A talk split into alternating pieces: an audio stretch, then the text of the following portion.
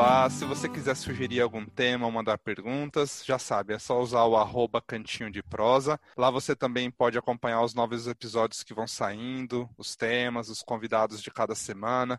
Então adiciona a gente para sempre estar por dentro dos novos temas. E no episódio de hoje a gente vai fazer uma análise sobre os contos de fadas. Será que eles podem ser tóxicos? O que, que eles constroem de expectativas, de padrões, de ideais de vida? Será que o seu conto de fadas favorito está aqui na nossa lista do que nós vamos analisar hoje? Qual é a mensagem que ele passa? E as nossas convidadas de hoje, para tentar esmiuçar esse assunto, são a Nabile e a Cariane. Elas estão aí na formação de psicologia, elas têm uma página muito legal no Insta que chama Desconstruir para Construir, onde elas abordam diversos assuntos que são meio tabus e elas tentam sempre trazer uma nova visão desconstruída e construtiva né, sobre esse assunto. Bem-vindas ao Cantinho de Prosa, Nabile e Cariane. Obrigada. Obrigada. Vamos começar com uma coisinha bem básica. Eu queria que vocês só comentassem o que, que são contos de fadas, né? Vamos começar do começo. De onde que vem essa tradição? O que, que são os contos de fadas?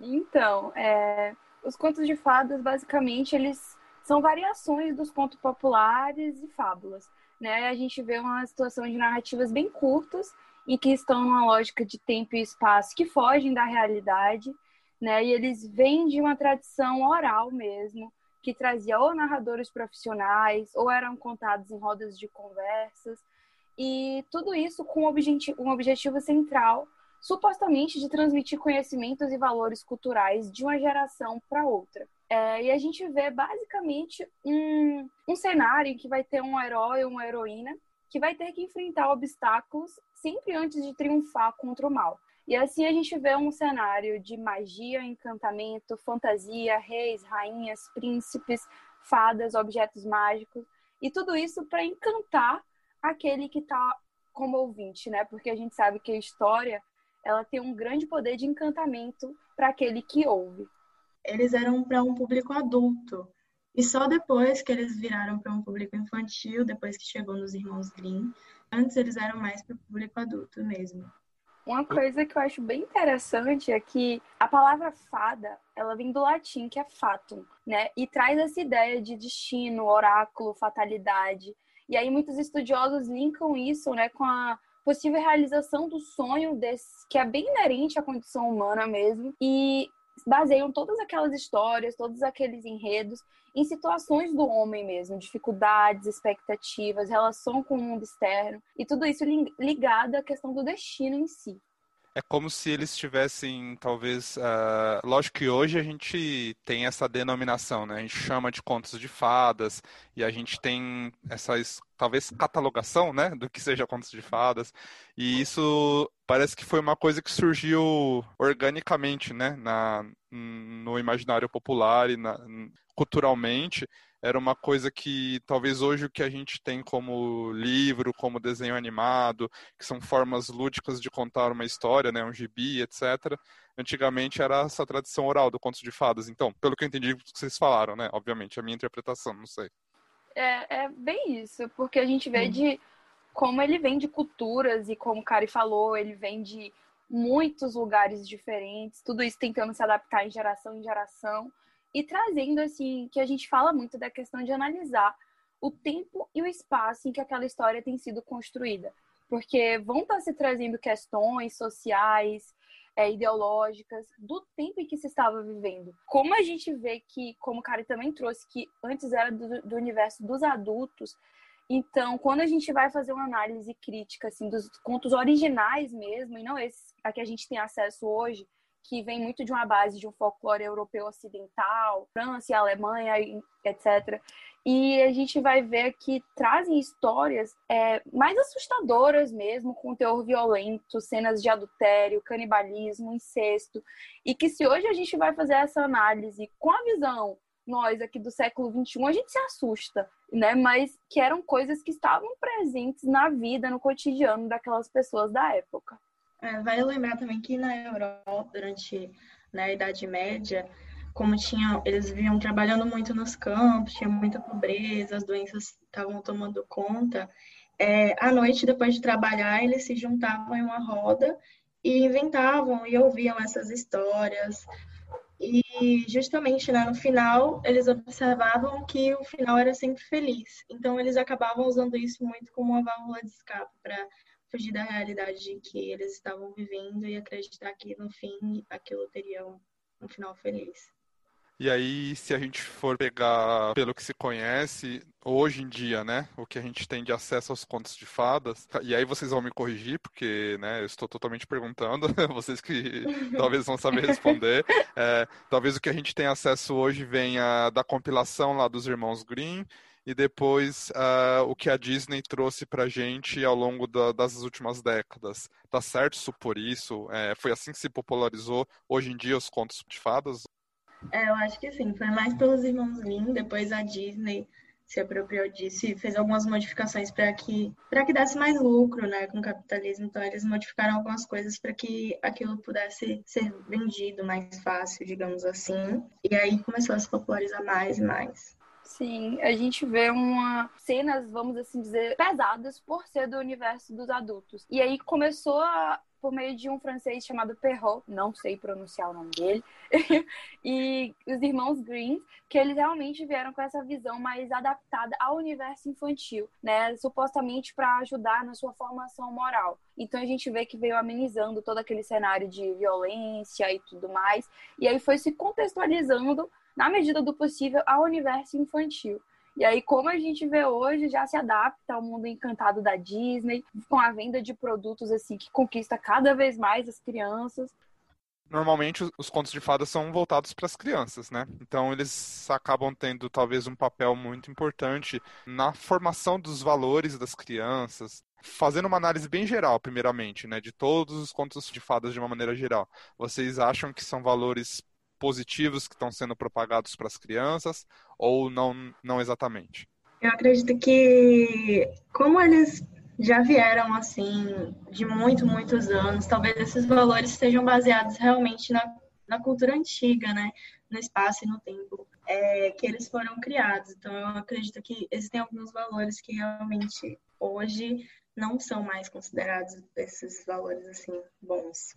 Sim, é, como a gente vê essa visão, né? Que quando os contos de fada eles vieram assumir um caráter de literatura infantil, criou-se essa ideia de propagar é, valores, de, é, ajudar no desenvolvimento pessoal e social daquela criança, porque era para os contos de fada tá, trazendo a criança para esse paralelo entre o mundo real e o mundo imaginário.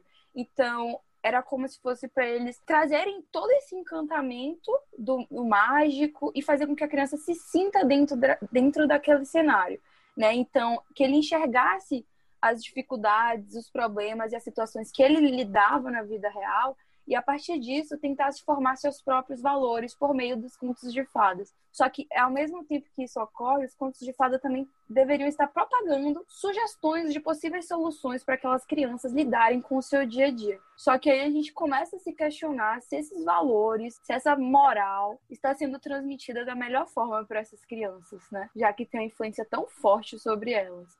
E, e aí talvez esses valores né, que eram propagados lá e como os contos de fadas não sofreram muitas mudanças, é, teoricamente a historinha ela vem com uma moral, né? É, pra, e aí a uhum. criança vai aprender a obedecer, vai aprender se ele desobedecer ele vai em tal lugar, etc. Né?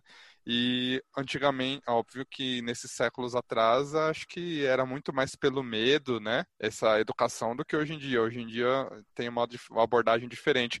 Acho que por isso, quando a gente começa a esmiuçar um pouquinho os contos de fadas e as narrativas, acho que choca tanto a gente, não sei, né? Se vocês têm essa impressão, mas é porque realmente é muito diferente da maneira como a gente educa hoje em dia. Sim, sim. E é bem essa lógica mesmo de os tempos eram outros, as problemáticas eram outras, o que o indivíduo enfrentava era outra coisa, né? E hoje a gente vê mais essa propagação dos contos de fada, com a ideia da moral a ser trazida, mas por muita diversão e encantamento dessas crianças. Mas antes, realmente, se a gente parar para avaliar os contos originais, é, amedronta, terroriza, e eu acho que vem com essa ideia de obediência, de temer ao que estava lá fora, temer o desconhecido, eu acho que vem muito dessa ideia. Mas uma coisa que me chamou muita atenção é que tem um livro chamado A Psicanálise dos Contos de Fadas. E aí ele traz uma visão muito interessante de que antes de todos esses julgamentos que a gente vem a fazer dos contos de fadas, a gente precisa entender que as interpretações e o mundo de símbolos e significados de nós, adultos, que vemos as coisas de outro lado, é completamente diferente de como a criança vai enxergar aquilo de como a criança vai pegar aquilo que é do seu interesse e formar seus próprios valores e personalidade. Eu acho essa visão muito, muito interessante. Vou até colocar esse livro já na indicação. Não sei nem se vocês iriam indicar lá no final do episódio, mas já vou colocar. Legal. Eu já, eu já ouvi falar, inclusive eu já cheguei até a colocar ele no carrinho de compras uma vez. Sabe quando você está fazendo compra no site, assim? E aí acabei Sim. não concluindo e não acabei não comprando, mas legal, bom saber que vale a pena então. Vamos falar agora, então, é, vamos começar a entrar assim um pouquinho mais a fundo nesses valores, né? Sair de uma maneira mais geral, vamos começar a funilar um pouquinho o assunto. E aí também acabar entrando um pouco na zona de conforto de vocês, né? Do desconstruir para construir, de começar a militar da, da, dos padrões e dos ideais e tal. Vamos falar dos padrões que são incutidos, então. É, o que, que os contos de fadas trazem de uma maneira geral? De padrão de beleza, de luxo, riqueza, aquela coisa do príncipe encantado, acho que uma coisa que me chamou muita atenção é que existe uma diferença, Léo, entre os contos de fadas e os contos maravilhosos. Né? Que enquanto os, que os contos de fada trazem essas visões que a gente já falou de encantamento, de um herói que vai triunfar e se autorrealizar, é, existem os contos maravilhosos de outro lado. Eles trazem uma visão de problemática social.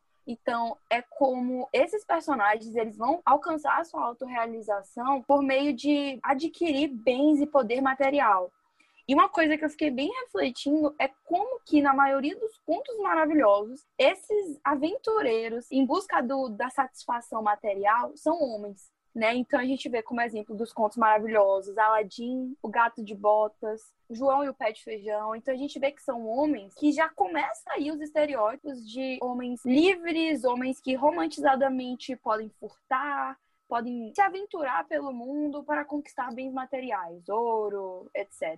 E aí quando a gente vem para a lógica dos contos de fadas, a gente vê uma propagação da visão de uma de uma representação feminina recatada, delicada, bela, submissa, que sofre calada, vamos assim dizer. E enquanto que isso acontece, a gente vê nos contos de fadas uma propagação da visão de um príncipe que vem para salvar essa representação feminina, salvar das problemáticas lá fora, mas salvar também dela mesma. Então já começa a se criar esse estereótipo e essa visão de uma dependência e de um destino daquela mulher, daquela princesa, ao casamento, ao amor. E que é com essa vinda desse homem que essa vida dela vai estar tá feliz e, como a gente diz, o feliz para sempre, né? E é sempre uma princesa que está esperando lá o príncipe encantado vir salvar ela dos outros e dela mesma. E né, com a beleza estereotipada, não quer uma negra, é sempre jovem, magra, branca, de olhos claros, cabelos lisos, e com certeza do final feliz. E esse final feliz sempre depende do príncipe. Enquanto isso, os homens sempre são viris, lindos, brancos, saem de heróis e nunca estão demonstrando fragilidade o que também é algo que acaba impactando inclusive os homens, isso de homem não chora e etc. Nunca nos contos de fada os homens eles demonstram fragilidade, é sempre as mulheres e eles sempre estão ali para salvar, enquanto elas são submissas e etc vocês aí como a, com essa base da psicologia que vocês trazem, etc. Como que isso impacta, por exemplo, na formação da criança? Vamos falar de um e de outro. Vamos falar primeiro do menino, já que você comentou do príncipe. Além de não demonstrar fragilidade, como que vocês acham que a, a criança, o menino, acaba crescendo como referencial de comportamento? Eu acho que Pode falar, amiga. Pode não, falar. pode falar, amiga. Isso me lembrou um pouco uma, uma aula que a gente teve na, é. na faculdade. Muito. E teve um colega nosso que, nessa discussão sobre machismo estrutural e como isso repercute na nossa sociedade e no próprio homem em si, ele desabafou mesmo a ideia de que isso é tão construído que eu acho que ele acabava entrando em um conflito entre ele, como uma criança desde sempre ensinado e moldado nesses padrões, e estereótipos do que é ser homem de verdade E eu acho que ele acabava entrando em conflito com os valores deles, que, dele que ainda estava em formação. Então, eu acho que inconscientemente aqueles padrões vão sendo estruturados naquela criança. E por isso que eu acho que a gente fala que o homem ele é estruturalmente machista. Eu acho que esse conflito de valores entre aquela criança que ainda está em formação e uma coisa que já é carregada socialmente, a criança se vê diante dessa moldagem mesmo. Ela já veste uma roupa do que é ser homem. E eu acho que isso, às vezes, ele nem se leva a questionar só reproduz os comportamentos que a ele é imposto, sabe? E se a gente for para os impactos, a gente vê aí que é, o índice de suicídio ele é muito maior nos homens e doenças, etc. É muito difícil, né? A maior parte dos homens, sem generalizar, mas a maior parte deles não costuma ir ao médico, não costuma acreditar que poderia ter alguma doença porque ele é forte e não tem fragilidades e tudo mais. Isso me lembra, inclusive, tipo assim, a gente vê que isso vem muito desde pequeno, porque eu tenho um sobrinho, três anos, ele chegou aqui em casa e, e ele tava brincando com um coleguinha e o pé dele tava sangrando. Aí eu falei, o que, que aconteceu no seu pé? Por que você não veio me falar que você estava machucado? Ele falou, não, meu amiguinho acabou passando com a bicicleta e me machucou, mas aí ele falou para mim que homem não chorava, que só mulher que chorava. Então aí eu não chorei. Aí não tá doendo, porque eu sou homem e tal. Eu falei, calma, não é assim, peraí. Tentei meio que desconstruir isso, mas a gente vê, tipo, o amiguinho dele devia ter uns seis anos e já tava falando isso para ele. E ele acreditou tão firmemente que continuou brincando, o pé dele lá sangrando, ele nem veio me falar, sabe? Então, eu acho que é isso. Acaba influenciando pequeno assim, e quando você vê, tá grande, sem querer ir ao médico, ou acabar reprimindo seus sentimentos, sem desabafar, sem ir ao psicólogo e etc. E acaba impactando nesse sentido. E isso ainda em 2020, né? É incrível, né? Exatamente. Às vezes parece que a gente fica numa bolha de, de se interessar por esses assuntos, por desconstruir vários temas, por, sei lá, refletir, militar. E às vezes a gente esquece que a maior parte da população não tá nessa bolha, né? Ainda choca, não sei. É vale lembrar também que esses, maior parte dos contos de fada, como a gente viu com Perrault, os irmãos Grimm, normalmente eram homens que escreviam, né? Então, eles passavam a imagem de, de mulher que eles tinham, que eles achavam que era o certo, o correto a mulher ser. Sim, e uma coisa a gente percebe nessa repetição dos contos de fada, como que a representação da figura feminina, ela não questiona muita coisa, foi como eu disse, de sofrer calada. Então a gente nunca vê uma postura de, de hesitar aquilo. Então, eu acho que vai tender aquela, aquela criança, o menino que tá tendo contato com esses contos de fadas, a meio que buscar e projetar a sua companheira como uma pessoa que não vai questionar o seu valor estruturalmente machista, as suas posturas estruturalmente machistas. Afinal, se o homem tá chegando lá para salvar o rolê, ele tá certo, né? Uhum. Ele traz, assim, ah, o homem é responsável por trazer a felicidade para a mulher. Enquanto o homem não chega na vida dela, ela não consegue ser feliz, ou ela não se encontra, ela não sabe quem ela é, porque ela é perdida sem um homem, sem um príncipe, né? Eu acho que é exatamente isso. E aí, como a gente vem pra visão da mulher também, né? A menina, no caso, que tá Isso, tá vamos falar da menina agora. De fadas. Então, a menina que entra em contato com essa reprodução do que é ser princesa e porque a gente sabe que o que os contos de fada tendem a fazer é com que essa criança se sinta princesa realmente. Então a gente vai ver que, poxa, ela vai se sentir frustrada se isso não acontecer. Então, o que, será que essa menina que se vê como uma princesa, ela vai se sentir não preenchida dela mesma, vai sentir que ela depende de alguém para ser feliz e que ela precisa de um casamento. Então, começa a se construir uma, uma visão deturpada mesmo do que seria um relacionamento saudável, do que seria, enfim, o amor. Então, a gente começa a questionar que valor que esses contos de fadas estão passando para essas crianças. É, eu acho que além disso também, além dos padrões de beleza, né, de sempre querer ser bonita e atingir um ideal de beleza que esses contos de fada propagam, também tem isso do esperar ser salva, da certeza de um final feliz com o príncipe encantado.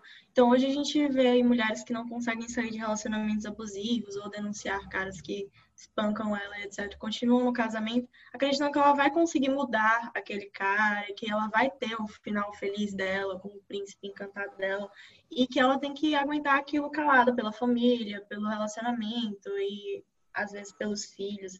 Então, é sempre assim, um, um esperar ser salva e aceitar mesmo tudo o que ela está passando. E aí vocês vão falando essas coisas, já me vem à mente, assim, várias histórias. ah, tal história realmente tem isso que elas estão falando, tal história tem isso que elas estão falando. vamos, vamos começar a falar das histórias em si? Vocês têm alguma coisa mais a falar de uma maneira geral, assim, para o menino, para a menina, como sociedade? Uma coisa que, que vai entrar, acho que a gente vai acabar trazendo nos contos de fada em si, é a ideia da madrasta, né? Acho que quando a gente começar a destrinchar os contos, a gente vai trazer mais. Mas é importante também trazer essa reflexão, né, de, do, do que é uma madrasta trazido nos contos de fada e dessa repercussão para essas crianças do que seria uma madrasta, né? Eu acho que aí a gente já começa a linkar o madrasta. Eu, eu confesso que quando eu era criança eu realmente associava isso né? O fato dela ser má, porque em tudo que é veiculado para nós como crianças de conteúdo de literatura infantil, uma grande parte a gente vê uma madrasta realmente, né? Eu acho que isso vai acabar vindo ao longo dos contos que a gente for trazendo. É, isso também, se você for ver, tipo, como a gente falou na origem dos contos de fada, a intenção era ensinar as crianças a lidar com os problemas dela. E a gente vê hoje que vários casais se, se separam, se divorciam, e como é difícil para a criança aceitar isso. Talvez seja até mais difícil ainda ela aceitar uma madrasta, porque acha que aquela madrasta vai ser má, né? Então, é aquilo que ela ensinou, que é aquilo que ela foi ensinada, né, pelos contos de fada que se um dia o pai dela se separasse e casasse com outra mulher, aquela mulher seria má. Então eu acho que acaba influenciando até aí. E talvez até na raiz, assim, de como se constrói a figura da madrasta, né? Eu tô pensando assim, porque, uhum. poxa, a mulher no Contos de Fadas é frágil, submissa, passiva, ela né, não tem vontade, não tem muito lugar no mundo, né? Sem o príncipe. E a, quando a mulher tem atitude, quando ela tem uma presença forte, quando ela tem uma liderança e quando ela quer conduzir de alguma forma o meio onde ela está, ela vira essa figura da madrasta, né? De ser má, de manipular os fatos, de, de ser a figura do mal, né? Ser a representatividade do mal, só porque é uma mulher com atitude, né? Com presença. Porque pode ver, a maioria dos vilões, é, não vou falar 100%, obviamente, porque os contos de fadas se originam de várias culturas, de vários momentos diferentes mas de uma maneira geral, esmagadora, a vilã das histórias é a madrasta, é a mulher que tem pulso, que tem opinião, né? É, é, bem essa construção que foi feita em cima da mulher com opinião forte. Ela vira a má, né? Nossa, muito, muito bom mesmo. E é exatamente isso.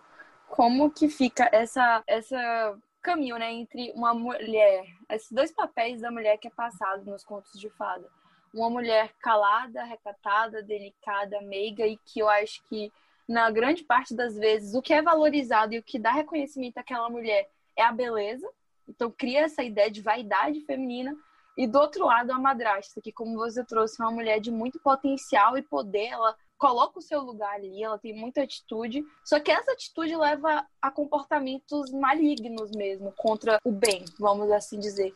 Então foi uma reflexão muito boa, até eu fiquei aqui é, isso E eu acabei de pensar nisso, eu fiquei assim, nossa, gente, é uma graça. muito bom. Ela é má porque ela tem atitude. É, isso foi parar pra pensar, muito raramente nesses contos de fadas os pais são mencionados, né? Até nos contos de fada, normalmente os pais são ausentes. Então, tipo assim, é, quando ela não tá, tipo, ah, ou a mãe morreu e agora ela tá na responsabilidade da madrasta, e o pai tá viajando, sei lá. Mas, assim, muitas vezes a gente parava pra pensar, certas histórias você vai ler, se pergunta, tá, ela tá sendo explorada pela madrasta, e onde tá o pai, sabe? Então, nem isso é mencionado. Quando ela não tá na responsabilidade da mãe, porque a mãe morreu ou alguma coisa assim, ela tá na da madrasta. É como se o que é assunto é. de casa, o homem não tem que se meter, né? Ele, Exatamente. Ele... É, ele foge, assim, vamos dizer, do que socialmente é construído como cuidado de mãe. Então, se a mãe vem a, a morrer, os cuidados dessa criança vão ser delegados à madrasta, porque é mulher. E aí cria-se essa cultura do, do mito do amor materno, que é inerente à mulher. Então, necessariamente, a gente passa para uma outra mulher. E o pai foge desse papel social, né?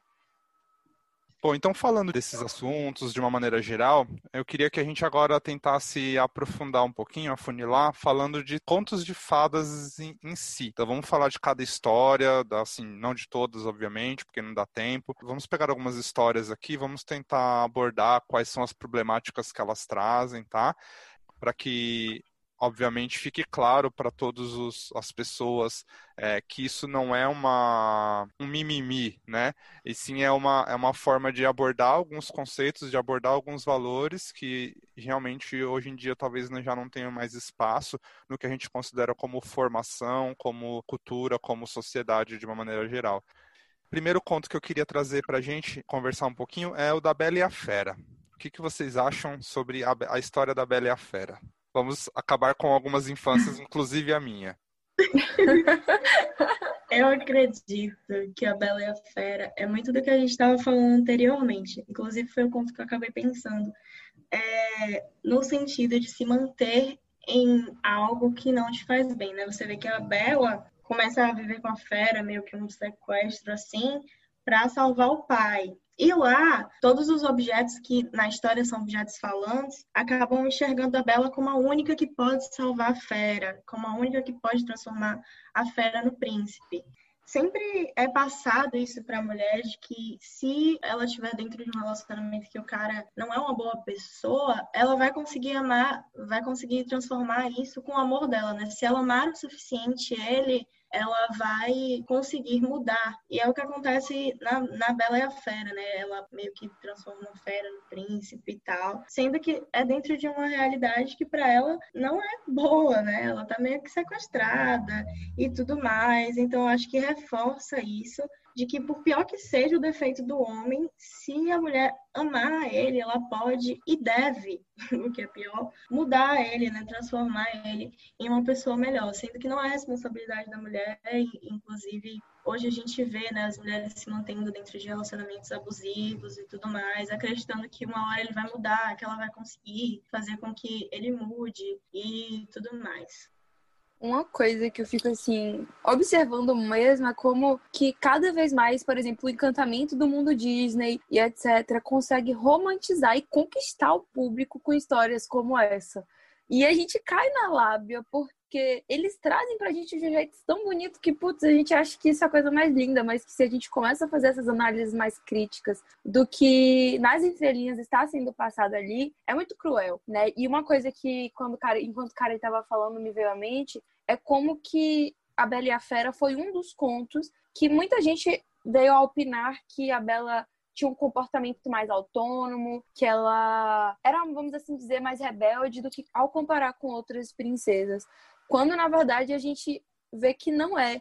Ela sai de um ciclo em que ela tá sob ali com o pai, a figura paterna, uma figura mais patriarcal, estruturalmente machista, vamos assim dizer. E aí, quando a gente pensa que ela vai ter essa liberdade, que ela vai construir mais a sua autonomia, ela se vê presa novamente àquela ideia do homem, do casamento, de poder transformar a figura masculina e que esse poder é dado é delegado à mulher.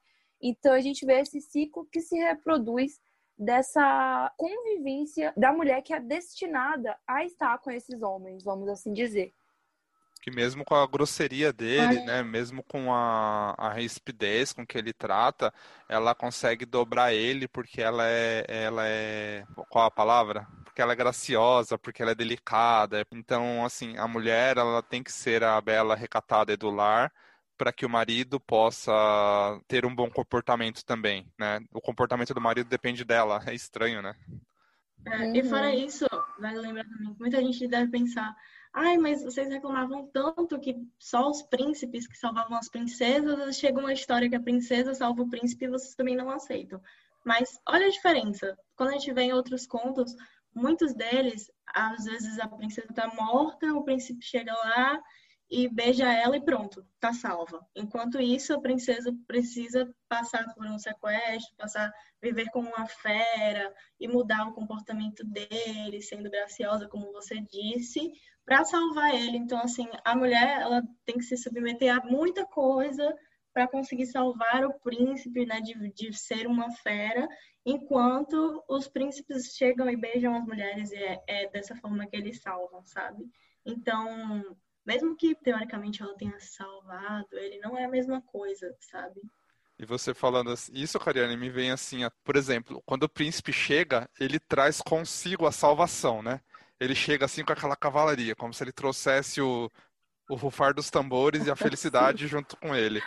E quando é ela que vai, vai salvar ele, no caso, ela precisa se sacrificar, porque só a partir do momento que ele vira um príncipe, aí sim ele consegue trazer consigo a felicidade. Então é como se a felicidade ainda estivesse no homem, né?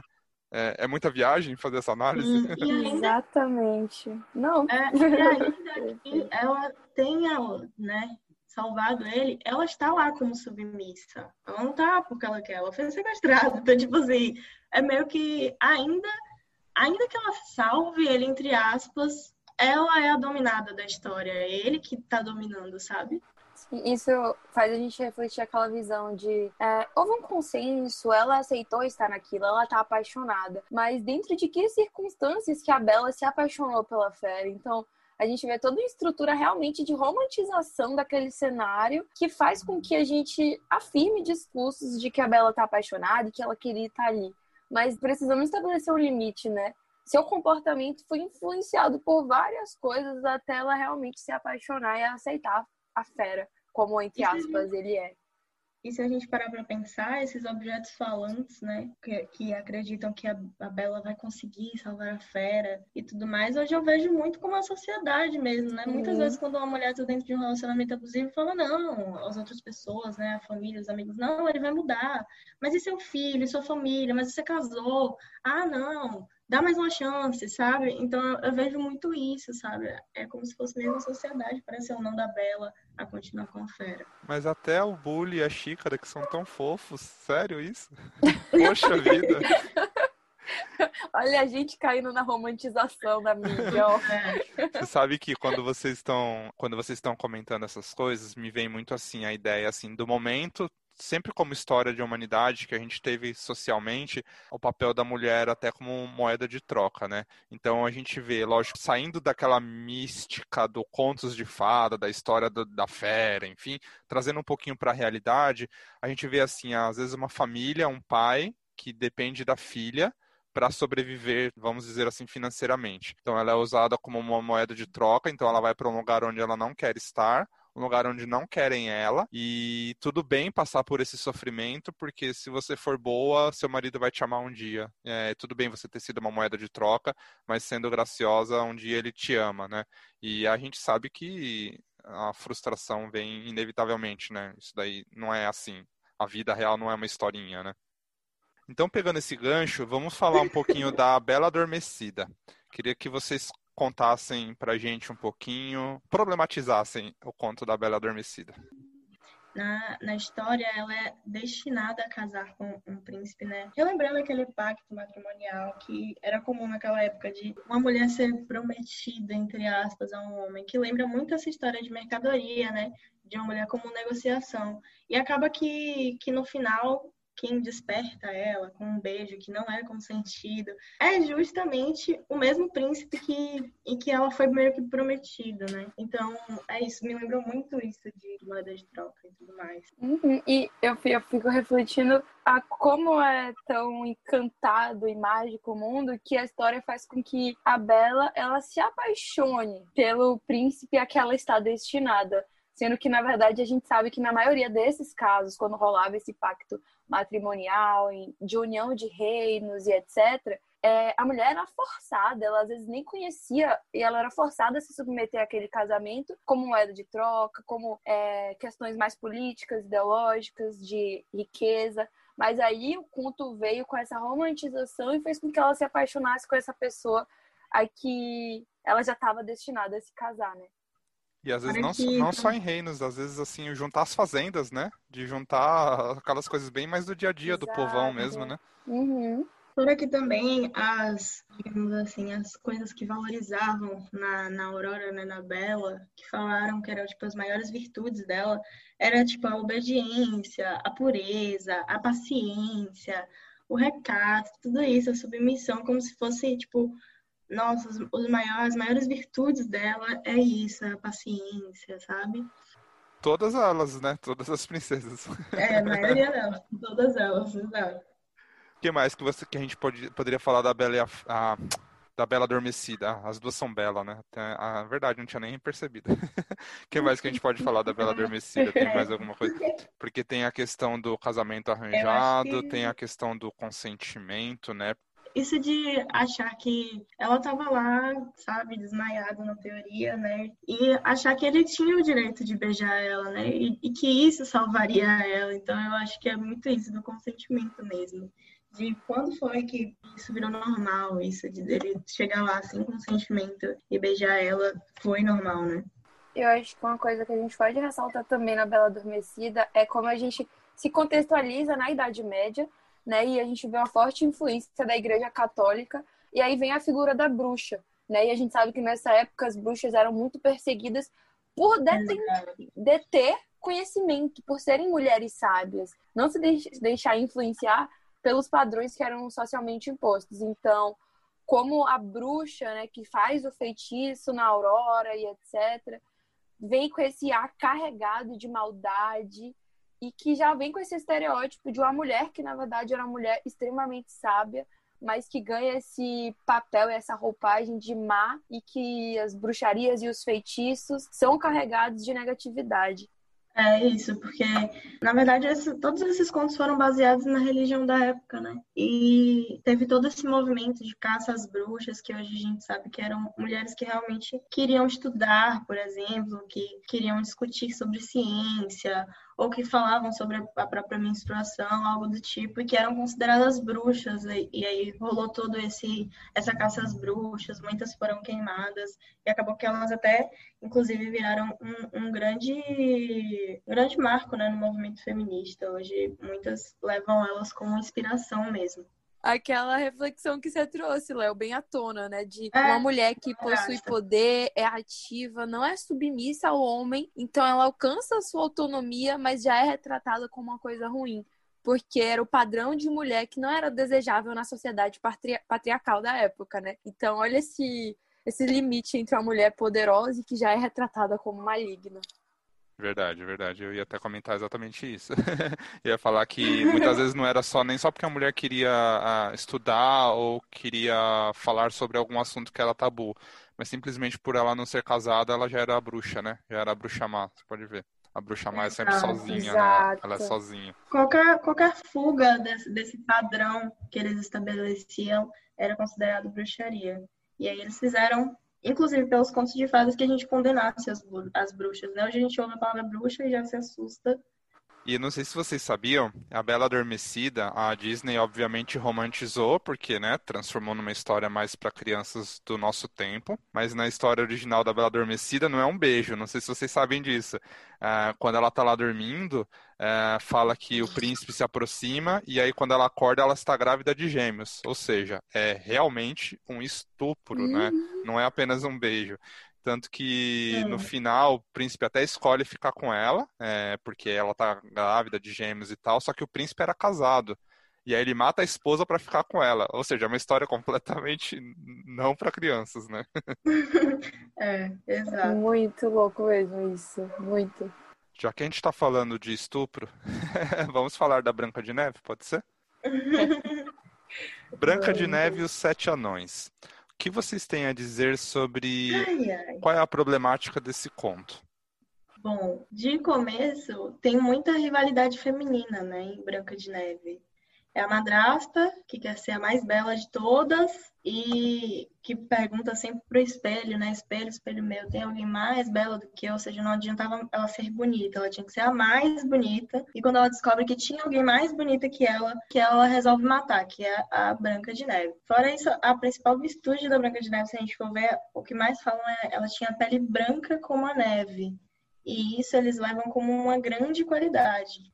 E fora também a madrasta, né, que ela era diz que ela era bonita, mas que ela estava envelhecendo e ela sobrevivia roubando a juventude das aldeãs. Então, tipo assim, tem muita coisa assim com relação a padrões de beleza e rivalidade feminina.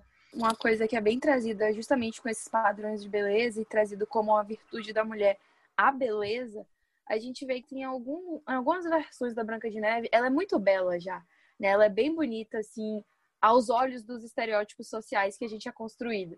Só que, e ela tem consciência desse poder que ela tem com a beleza. E aí ela vai manipular todas aquelas pessoas que estão à sua volta, e ela vai construir todo um cenário de manipulação mesmo ao que ela deseja por conta da beleza, né? Então, e ela quer mais beleza, ela quer a juventude de Branca de Neve. E aí ela é levada a essa ambição, a essa vontade, a essa inveja, a querer matar a, a Branca de Neve, né? Sim, fora isso, a Branca de Neve, ela é, entre aspas, salva muito entre aspas, três vezes, e as três são por homens, né? Então, tipo, primeiro o caçador decide não matar ela porque ela é muito bonita, e depois é, os anões, né, que deixam, entre aspas, ela ficar lá, mas na verdade ela está sendo explorada, porque são, são anões, mas são sete homens adultos dentro de uma casa. Desde o início diz que é muito bagunçado, e quando a Branca de Neve chega lá, a primeira coisa que ela faz é arrumar a casa, então já faz esse, esse estereótipo né, de que mulher tem que limpar e tudo mais. E ela vive lá com sete homens que não ajudam em nada, ela que limpa e tudo mais. Então, e a terceira vez que é pelo príncipe, né? É, acho que fora o fato da objetificação do corpo feminino, né? Porque a Branca de Neve, quando ela morre, os anões não acham digno que ela seja enterrada, vamos assim dizer. Então eles colocam o corpo daquela mulher num, num caixão de cristal para que eles continuem admirando a beleza dela. E aí o que chama a atenção do príncipe é a beleza dela que tá ali exposta. O que, que será que é passado como amor? A atração física vai resumir o amor? Então, assim, muita coisa para se analisar nesse conto, meu Deus. Fora a objetificação mesmo, né? Ela não podia, ela nem foi enterrada porque ela era muito bonita, sabe? Exatamente. Tipo assim, que deixar um caixão de cristal para que o corpo dela fique exposto, tipo, é muita objetificação. Esse conto é basicamente rivalidade feminina, objetificação e tudo mais. É um conto muito bom de se analisar justamente por isso. Vamos passar então para um conto. Deixa eu Antes de falar da Cinderela, o que, que, vocês acham da Rapunzel? Porque a Rapunzel é um conto que eu nem conheço muito. Na verdade, eu sei que ele existe por causa daquela história ah, da Rapunzel, da torre, do cabelo, mas acho que eu nunca nem li ele. Eu não sei nem exatamente qual é a história. Esse conto eu acho que pega muita gente porque ele, a gente percebe que ele também tenta trazer uma versão de uma mulher que emana a vontade de uma independência, mas que ela também não consegue. Continua com as mesmas problemáticas de uma mulher aprisionada, de uma de uma madrasta má e que também deseja essa roubar a juventude mesmo e que se beneficia dos longos cabelos de Rapunzel, que é extremamente poderoso, mas para roubar aquela juventude, mais uma vez a questão da beleza se sobre sobressaindo aí, né? E eu acho que envolve todas essas questões mesmo que persiste nos contos de fada. Além da espera pelo príncipe, né? É, eu ia falar isso, que ela tá lá na torre sozinha, e aí é o príncipe que vem salvar, né? O que, que vocês teriam a dizer sobre João e Maria? Porque também tem a história da madrasta, né? Que a gente já, já sabe bem, que é a madrasta que coloca as crianças para fora. Léo, que eu vejo, assim, nas entrelinhas, talvez não tão ressaltado isso no conto, mas a gente com análise crítica começa a questionar mais, é que a gente vê também a enganação, né, das crianças, que tem essa sensação ilusória das guloseimas e que criança se satisfaz com os doces e etc. Mas que quando a bruxa prende eles, a gente percebe, na verdade, que ele, ela prende o João e que quer engordar o João para que ela possa se alimentar dele e Maria fica com os afazeres domésticos, né? Ela fica ali limpando e etc. E é João que é levado para ser alimentado. E gira várias problemáticas, né? Que, assim como os outros contos, João e Maria também sofreram várias versões. Toda essa questão que gira em torno do machismo e do perigo do desconhecido e da criança no que, que ela pode ponderar os limites da, do mundo ilusório, dos doces e de como o adulto também pode enganar e abandonar essa criança. Para mim, talvez de todos os contos de fadas que eu conheço, acho que ele é o conto mais de terror que tem, né? Porque é o que menos foi camuflado, que a bruxa queria comer as crianças, é canibalismo uhum. puro, né? Uhum. Os outros fica mais é, camuflado, enfim. João Maria acho que é o que ainda dá mais esse medinho para né, uma criança. Mas eu vejo ele como, sei lá, eu, é um conto para mim muito triste, né? Porque ele, imagina os próprios pais terem que abandonar as crianças na floresta porque não tem o que dar para comer, sabe? E aí, a, como a criança não tem o que comer, ela enxerga aquela casa de doce e ela vai voraz lá porque acho que reflete muito uma sociedade miserável, né? Uhum. Bem triste. É. E que leva ao abandono da criança por não ter como sobreviver fisicamente, emocionalmente. E a, a solução encontrada por não conseguir manter a casa, sustentar a casa, é abandonar as crianças, né? Então, realmente é um viés muito, muito triste e que era a realidade dessa sociedade se a gente analisar é, e aí eu faço sempre o link dessa história com João e o Pé de Feijão, porque também era uma criança muito pobre e o ápice da história é encontrar o ovo de ouro, né, que é a riqueza que finalmente vai tirar aquela família da miséria. Eu também enxergo com um olhar muito triste, assim. Vocês acham que além desse olhar triste com que eu estou enxergando, existe alguma problemática no conto do João e Pé de Feijão? Existem algumas análises né, desse conto que falam a questão da, da independência de, da criança, né? Que ela, quando ela começa a entrar em conflito, né? Quando ela abre o olhar da curiosidade, quando ele, ele ganha os feijões mágicos, ele começa a entrar em embate e um conflito com a mãe. Então a gente já vê esse despertar para o mundo lá fora de uma criança. Então ele começa a conquistar, suas próprias experiências. Claro, para tentar salvar a família e sobreviver, mas começa a despertar esse olhar curioso da criança, né? E aí ele enfrenta essas aventuras, como eu falei, da problemática mais social, né? Que é um conto maravilhoso, então ele já traz mais esse olhar mais crítico para questões sociais mesmo, da pobreza, da miséria, etc. E a gente vê o, as malandragens, as experiências que ele se submete em nome da família, né? E aí, você falando de malandragem, me lembra, obviamente, Gato de Botas e Pinóquio. Eu acho que o Gato de Botas é um perigo, assim, para quem assiste.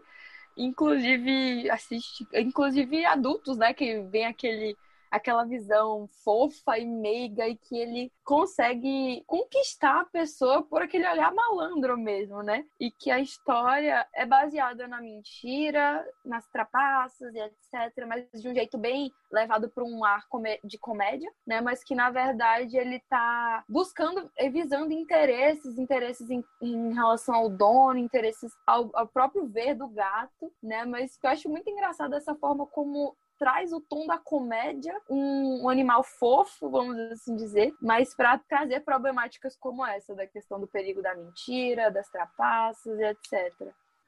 E sabe que o, o Pinóquio que a gente conhece é um Pinóquio fofinho, né? É, mas a, a, história original do Pinóquio, ele é pior que o Gato de Botas, né? Que ele é extremamente rebelde, ele é respondão, ele foge de casa. Na história ele mata o grilo. Então é bem bizarro, assim, o Pinóquio é realmente uma criança extremamente rebelde na história original.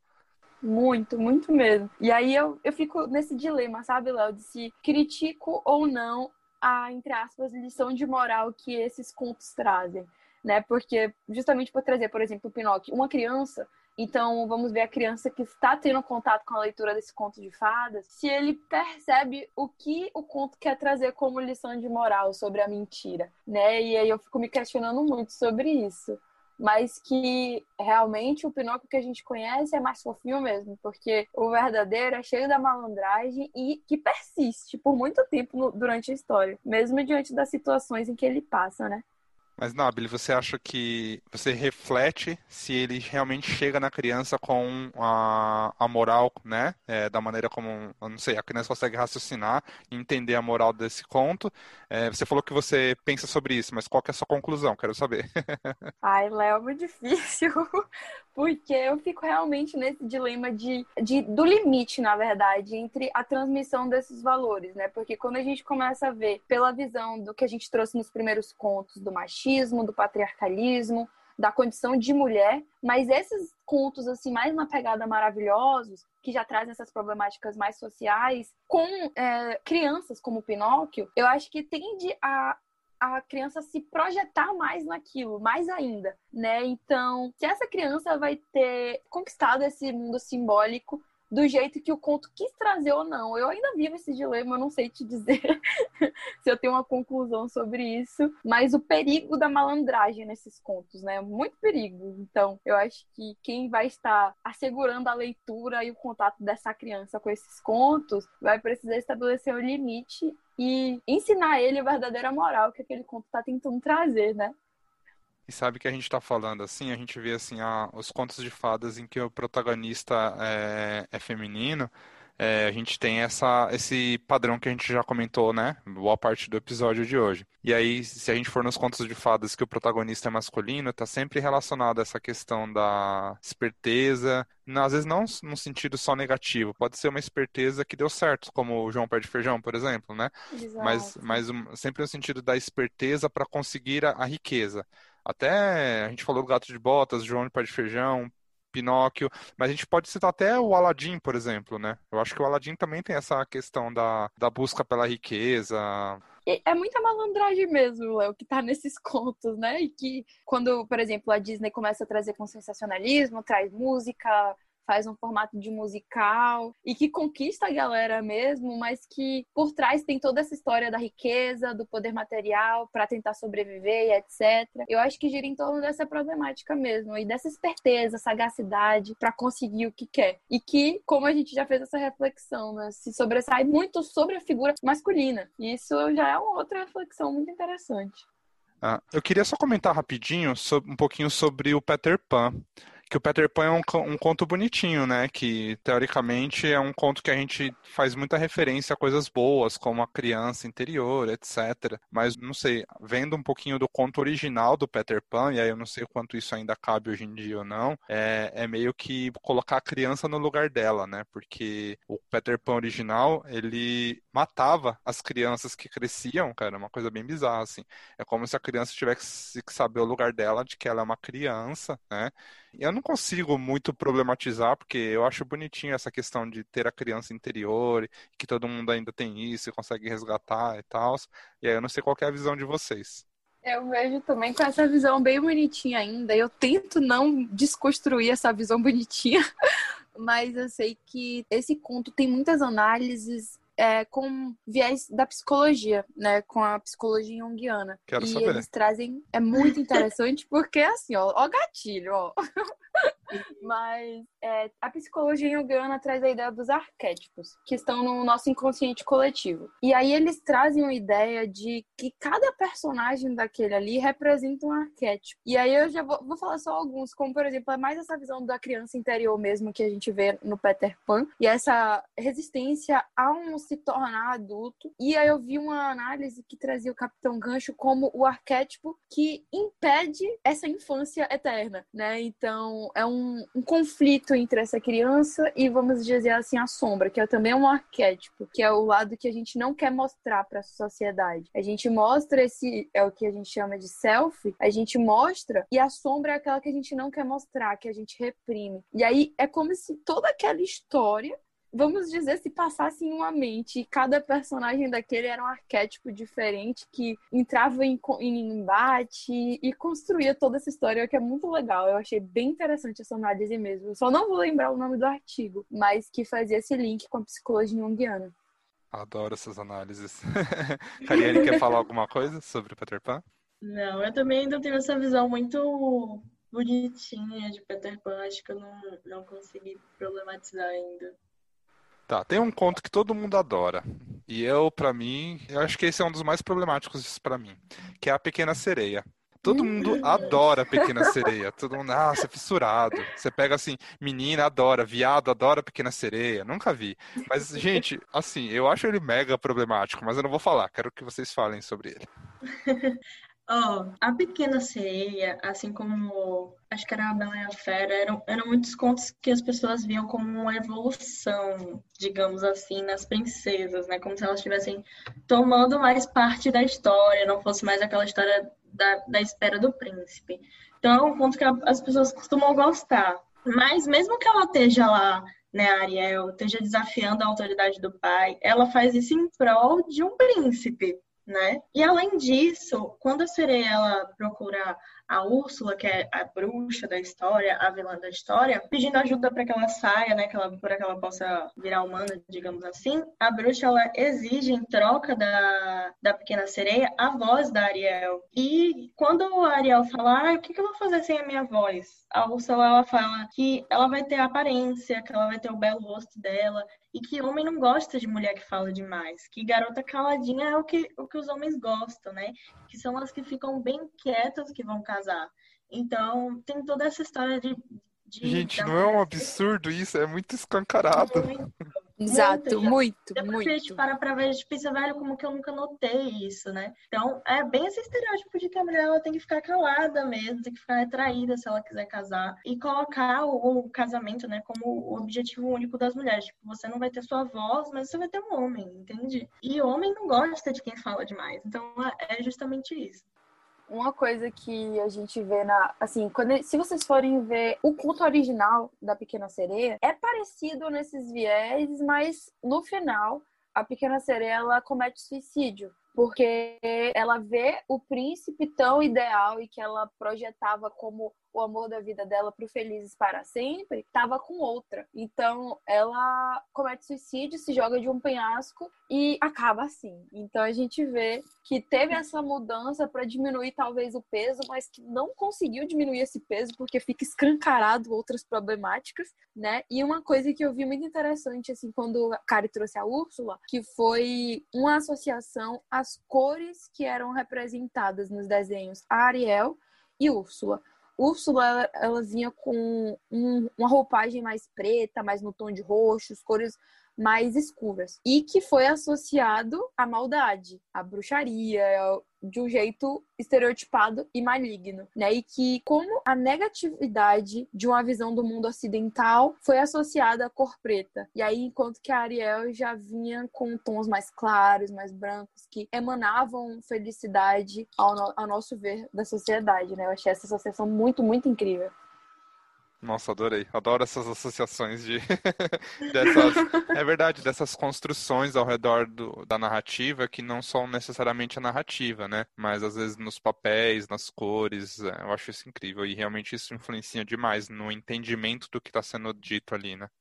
As entrelinhas trazem muita coisa se a gente for descrever uma análise mais crítica, muita coisa. Legal, eu queria que a gente terminasse então falando de dois contos. Eu não sei se vocês vão querer falar dos dois, mas aí é com vocês. A gente podia falar da Princesa e o Sapo e depois terminar com o Chapeuzinho Vermelho. O que, que vocês acham? Eba!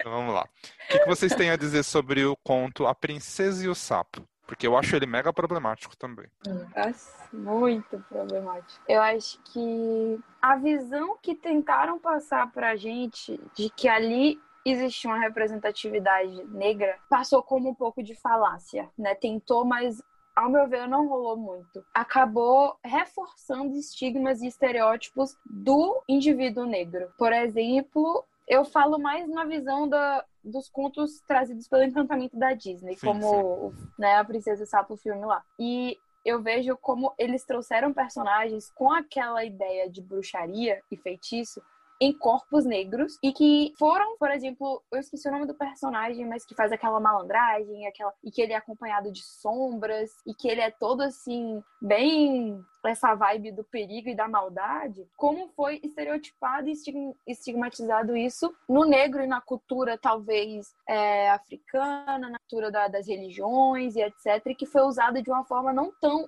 interessante assim, né? E como a visão do, do corpo negro também associada à magia, e que eu não consegui ver como uma forma tão bem representada ali, né? E outra coisa, a princesa também, que vem com essa, esse viés de tentar trazer uma autonomia maior. A gente vê que ela, basicamente, o filme todo passa como uma rã e que a visão negra e etc. vem pouco tempo no filme e que eu não consegui realmente ver como uma integralidade de uma representatividade negra ali, não.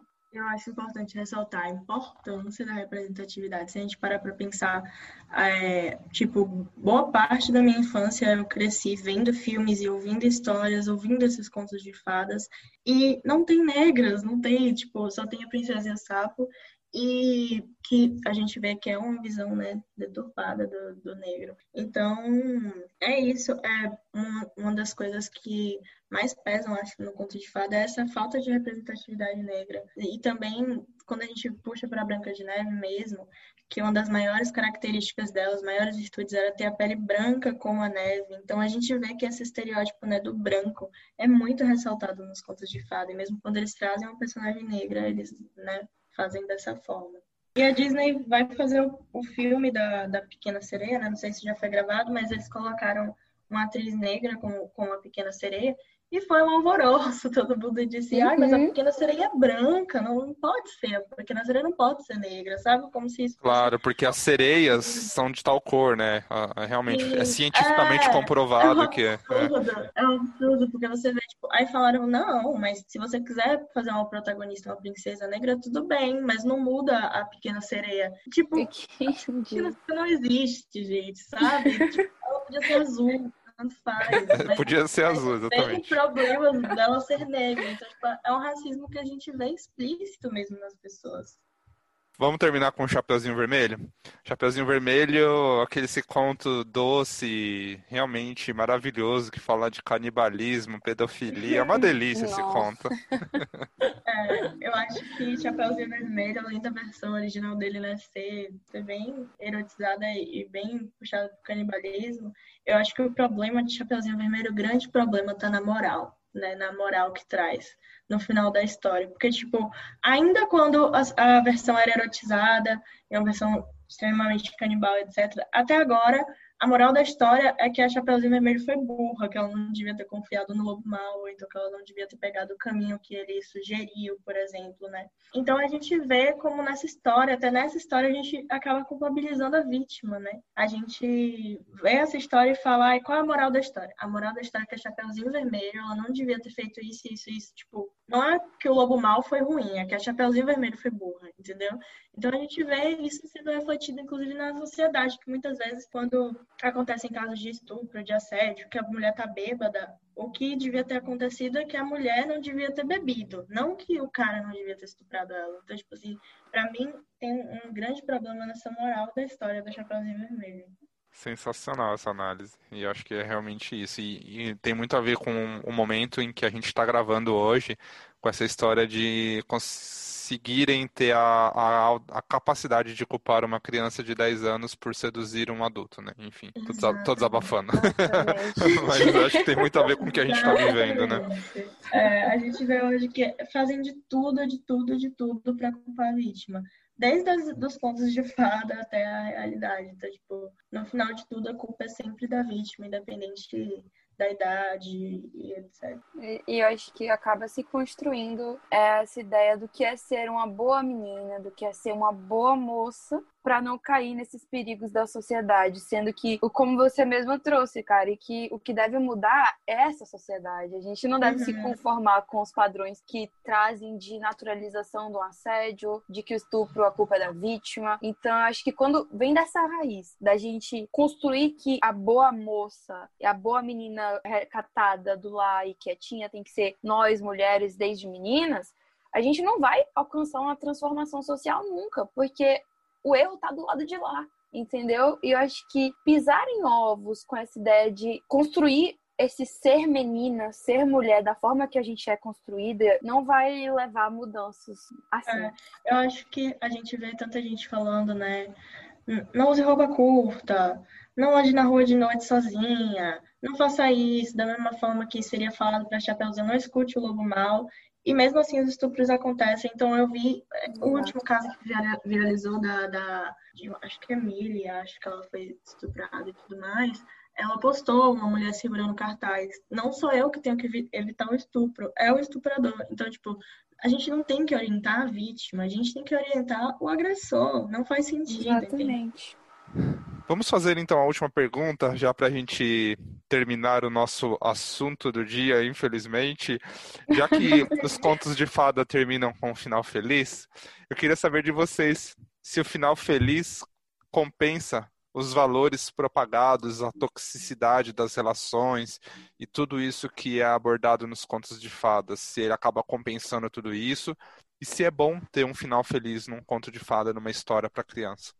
Eu vejo esse final feliz como uma futura frustração da criança quando ela se depara com a realidade. Eu acho que isso é um grande perigo. E eu gosto muito da questão do, do equilíbrio entre todas as coisas que a gente for analisar na vida. Então é sempre importante ter um limite, um equilíbrio entre o que a gente vai analisar. Então, se o conto de fadas vem com essa ideia de divertimento, de encantamento da criança para que ela linke a realidade com esse imaginário e ela consiga lidar com as situações do mundo lá fora, vai ser preciso estabelecer isso de um jeito mais real. Então, a gente vai precisar trazer essa criança de um jeito mais concreto e não frustrar porque a gente sabe que esse final feliz não é bem assim como é passado pra gente. Então eu me preocupo muito com essa questão da frustração.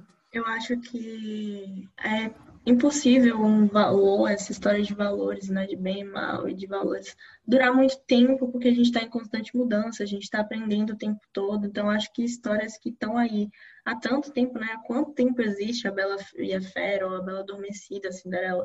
Quanta coisa mudou, sabe? Então, eu acho que valores serem propagados em histórias que duram muito tempo, que são contadas por muito tempo, não funciona, porque esses valores estão em mudança, sabe? E quanto ao final feliz, eu acho que, como o Nabri falou, nada em extremo é bom, né? Eu acho que o otimismo em extremo, isso de, ai, no final teremos um final feliz, faz com que você fuja da realidade. Às vezes você está passando por uma realidade que você precisa reconhecer que não está sendo bom. E só assim você pode realmente alcançar um possível final feliz. Inclusive, a gente fez até um post sobre isso esses dias, né? Sobre, sobre o viés otimista e o problema dele, os impactos dele. Sim, e sabe que é, é, possível contar uma história sem um final feliz que não seja triste, né? É por mais estranho que pareça dizer isso, mas assim é que a Disney ela trouxe todo esse adestramento, né, para o nosso consciente, nosso inconsciente talvez, é, de que o final feliz é o final ideal para as histórias. Mas sei lá, pega um, pega uma turma da Mônica, né, uma historinha da turma da Mônica. É uma história que cada história termina de um jeito. Tem história que eles terminam uhum. ah, com um final feliz de amizade, tem final engraçado, tem final triste, separado cada um no seu canto. Então, assim, não é necessariamente um final feliz que é um desfecho da história, e não é porque não é um final feliz que é triste, que é depressivo, nem nada disso, simplesmente é real, né? Exatamente. E como que. Porque a visão majoritariamente que é trazida pelos contos de fada é que o final feliz se resume a esse amor ideal e que depende emocionalmente do outro. E por que não ensinar para essas crianças no final feliz que ela, se, que ela pode se preencher de si mesma e que depois ela pode saber lidar com o outro de uma forma mais saudável e consciente. Então, parece uma análise complexa de se fazer, mas que pode ser fácil encaixar esse divertimento com personagens, sabe? Eu vejo muito dessa forma. Bom, vocês já sabem então que podem usar o nosso arroba cantinho de prosa. Adiciona a gente para ficar por dentro dos temas que vão, que vão vir nos próximos semanas e também para mandar suas sugestões de temas. No nosso arroba Cantinho de Prosa, você também pode comentar sobre o episódio de hoje, discordar de alguma opinião que foi dada, concordar, colocar suas ideias. E as meninas vão passar também o, o arroba delas para que vocês resolvam lá com a fonte, que eu não quero saber da briga de vocês, não. Se discordaram de algo que elas falaram, ou quiserem perguntar, quiserem mais detalhes sobre algum dos conceitos que elas apresentaram. Acho que o arroba desconstruir para construir. Então, é arroba desconstruir para construir, pra construir, né? É. Uma página muito legal, gente. Eu acho o visual, a, a, não sei como se fala isso, porque eu não sou da área, mas a identidade visual da página, não sei, a, a maneira como vocês apresentam, eu acho muito bonitinho, muito bem feita. Obrigada. E muito não é só obrigada. isso, e é um conteúdo muito gostoso de ler, é apresentado de uma maneira que não é ofensiva, não é agressiva, porque a gente vê muitas militâncias que elas acabam mais ofendendo do que é conscientizando uhum. e agregando, né? E eu acho que vocês fazem de uma maneira muito legal, vocês abordam de uma maneira legal, muito gostoso. Parabéns. Muito, muito obrigada.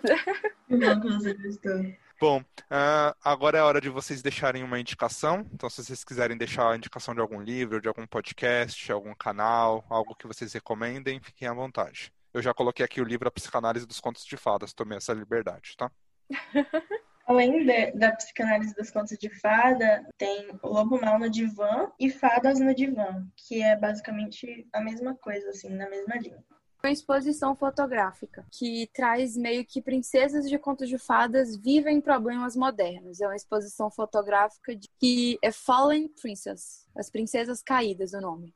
E o Instagram, minha pequena feminista, né, Nabli? Isso, que ela traz essa desconstrução mesmo de protagonistas mais feministas, com maior identidade e autonomia, para o público infantil. E é bem, bem interessante. Ah, que legal. Uhum. Inclusive, eu vou recomendar para minha amiga que gravou aqui. Ah, inclusive a gente gravou um episódio legal, que é um episódio de meditação para crianças. Nossa, e... Nossa. E eu vou. É muito legal que ela é uma professora e ela aplica meditação na escola e tudo mais. E aí eu vou falar para ela desse canal, Minha Pequena Feminista, ela vai gostar.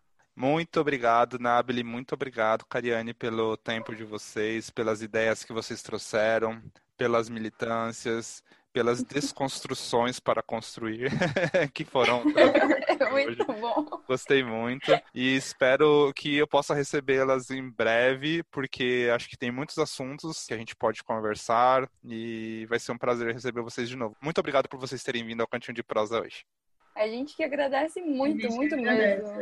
Porque foi um convite assim que abriu horizontes pra gente. A gente se sentiu muito à vontade aqui para trazer esses temas e a gente está muito grata mesmo. Sim.